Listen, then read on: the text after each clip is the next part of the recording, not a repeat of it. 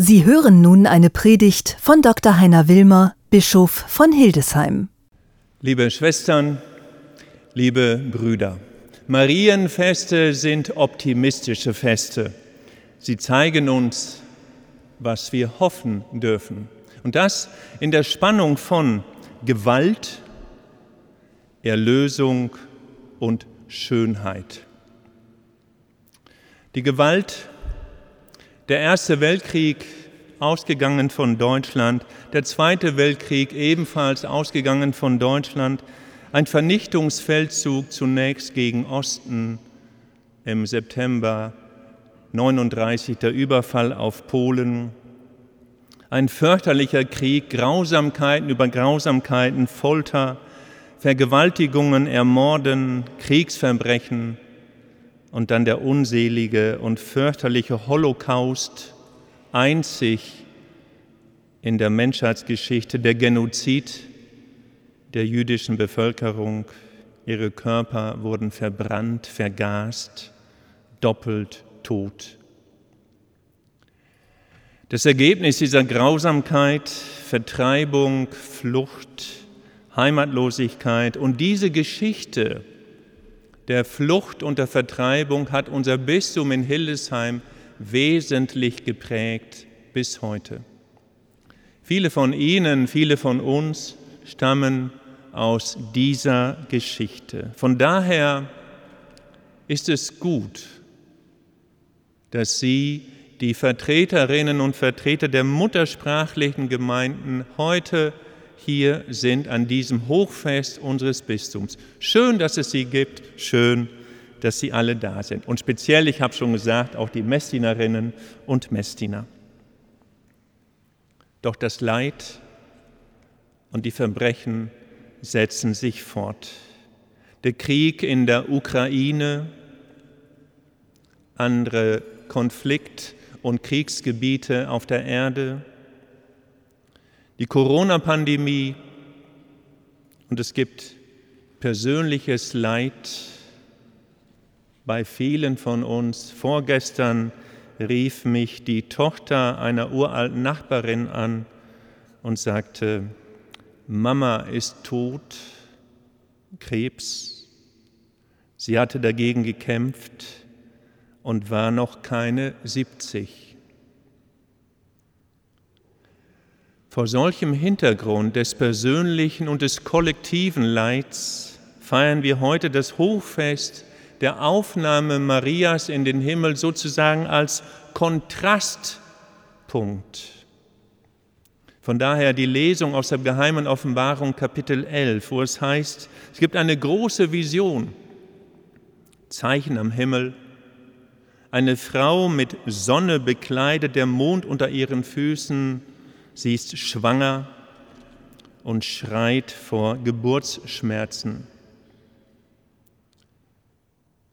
Die Gute, ihr gegenüber das Böse, der Drache, feuerrot mit sieben Köpfen und Hörnern. Er steht vor der Frau, die gebären soll und will. Er steht davor, um ihr Kind nach der Geburt unmittelbar zu verschlingen.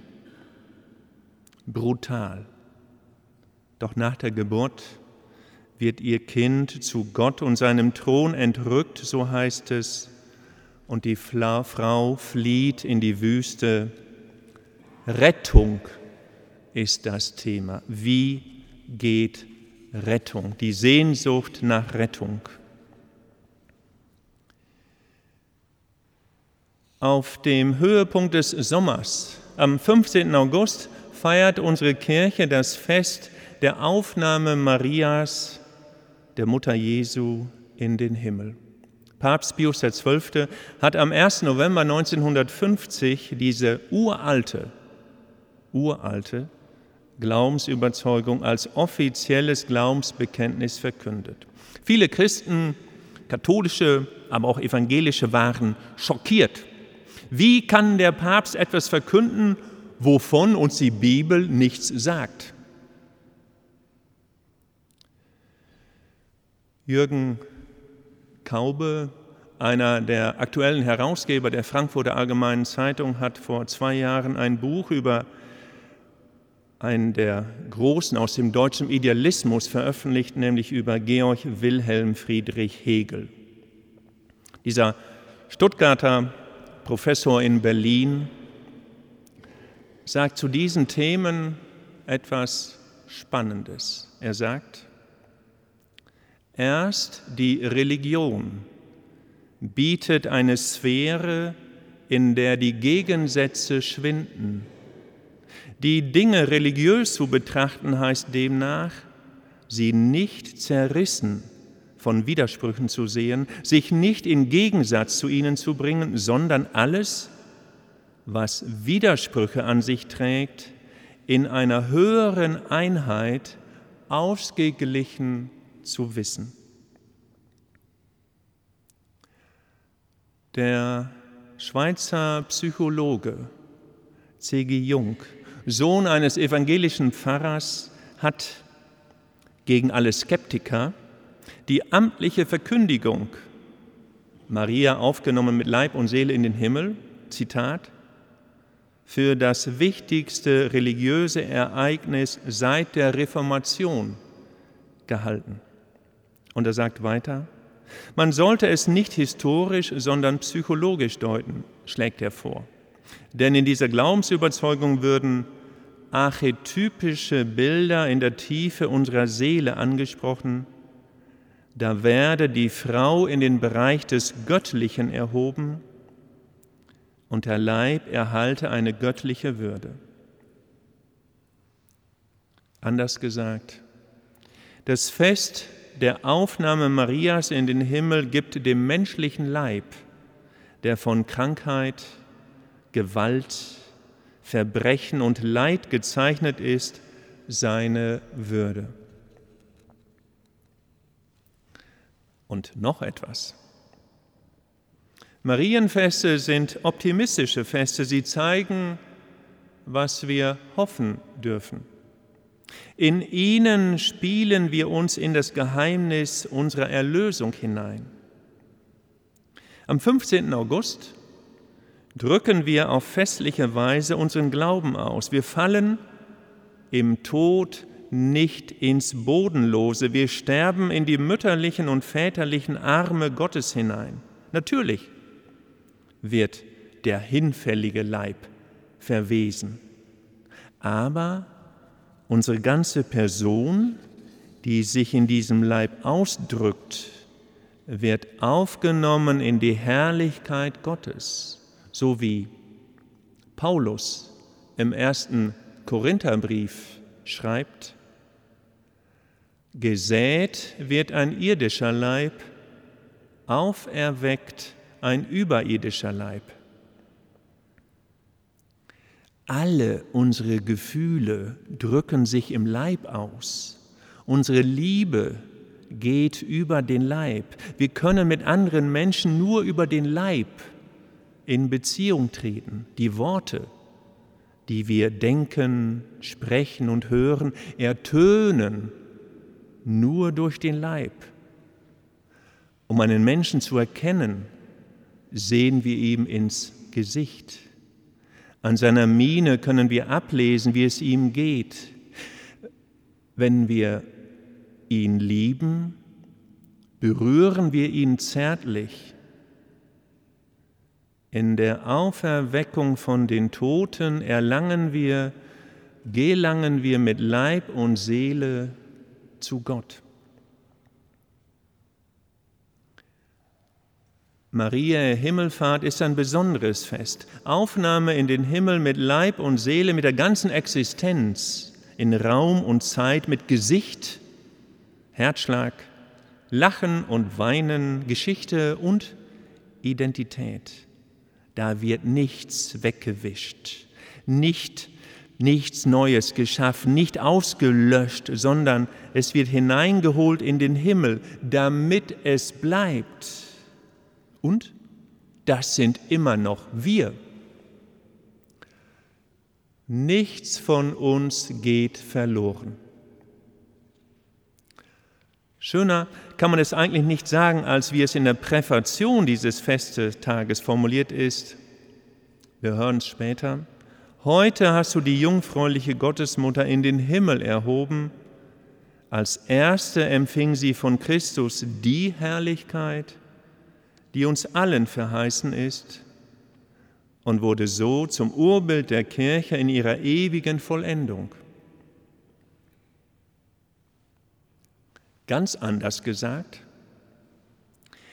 in den Sakramenten ragt das Göttliche in die irdische Sphäre hinein. In den Sakramenten geht es darum, uns den Himmel zu erschließen. In den Sakramenten geht es darum, das Göttliche in uns aufzunehmen und Teil des Göttlichen zu werden. Beim Fest Maria Himmelfahrt geht es im Grunde genommen um dieselbe Dynamik, allerdings aus einer anderen Perspektive. Das heutige Fest zeigt uns, wie das Menschliche vom Göttlichen geschätzt wird. Das Fest Maria Aufnahme in den Himmel hält uns vor Augen, welch unendliche Würde unser ganzes Leben mit all seinen Facetten hat, welch unermessliche Schönheit in jedem von uns lebt. Und dies verbindet sich mit einer neuen Haltung, einem neuen Selbstbewusstsein, wie Maria, die Cousine der Elisabeth im Magnificat, Lukas 1 ausdrückt. Kein anderer als der Theologe Jürgen Moltmann sagt zum Magnificat, zum Evangelium des heutigen Tages, es ist nicht wie im Krieg. Gott ist kein Partisan. Er liebt alle Menschen. Er zerstreut die Stolzen, damit sie endlich aufhören, unmenschlich zu sein und am Ende Menschen werden. Er stürzt die Mächtigen von ihren Thronen, damit sie ihre Demut wiederfinden. Die Unterdrückten werden nicht dazu aufgerufen, Rache an den Mächtigen zu nehmen, sondern sie werden aufgerufen, ihre Befreiung zu leben. Die Unterdrückten werden erhöht, nicht damit sie über jene herrschen und dominieren, die sie früher beherrscht und dominiert haben. Gott will nicht, dass die Sklaven von gestern nun neue Sklavenhalter werden, sondern er will sie befreien grundsätzlich alle Menschen befreien, damit jede Form von Sklaverei ein für allemal abgeschafft wird.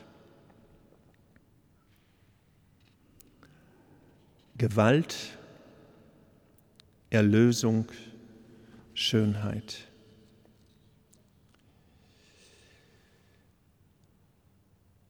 Anselm Grün ist fasziniert von der Schönheit für ihn ist die Schönheit ein Blick in die Heiligkeit und er sagt, Hölderlin, der große Friedrich Hölderlin habe recht, wenn er über das Schöne vier Aussagen macht. Erstens, zum einen verbirgt Gott sich im Schönen, wie im heutigen Fest. Das Schöne ist also der Ort der Gegenwart Gottes in dieser Welt. Das Schöne ist ein Ort der Gotteserfahrung. Zweitens, im Schönen wird unsere Sehnsucht nach Liebe gestillt. Im Schönen spüren wir die Liebe, in ihr begegnet uns Gottes Liebe, aber alles Schöne ist auch in sich selbst voll von Liebe. Ein schöner Mensch spiegelt Liebe wider. Maria, die Mutter Jesu, war ein schöner Mensch. Aber auch die schöne Landschaft, die schönen Blumen sind von Liebe durchdrungen. Teilhard de Chardin spricht von Amorisation. Die ganze Materie ist von Liebe durchdrungen. Drittens, die Schönheit schenkt uns innere Ruhe. Im Schönen können wir ausruhen. Wir schauen das Schöne an und vergessen alle innere Unruhe. Das Schöne ist ein Zufluchtsort der Seele, an den sie sich immer wieder zurückziehen kann. Und viertens, lässt das Schöne, das Seitenspiel der Seele erklingen. Das meint wohl, dass die Schönheit, die wir außen wahrnehmen, uns mit der inneren Schönheit in Berührung bringt. Das Schöne bildet sich nicht nur in unserer Seele ein, sondern es klingt auch in unserer Seele und bringt die Seele zum Klingen. Auch dieses Schöne bleibt. Nichts geht davon verloren. Auch das Schöne, wonach wir uns sehnen, auch diese schöne Sehnsucht, auch sie bleibt, nichts geht davon verloren. So wünsche ich uns allen mit Maria, der Mutter Jesu, die mit Leib und Seele in den Himmel aufgenommen ist, ein schönes Fest, denn Marienfeste sind optimistische Feste. Sie zeigen uns, was wir hoffen dürfen. Amen.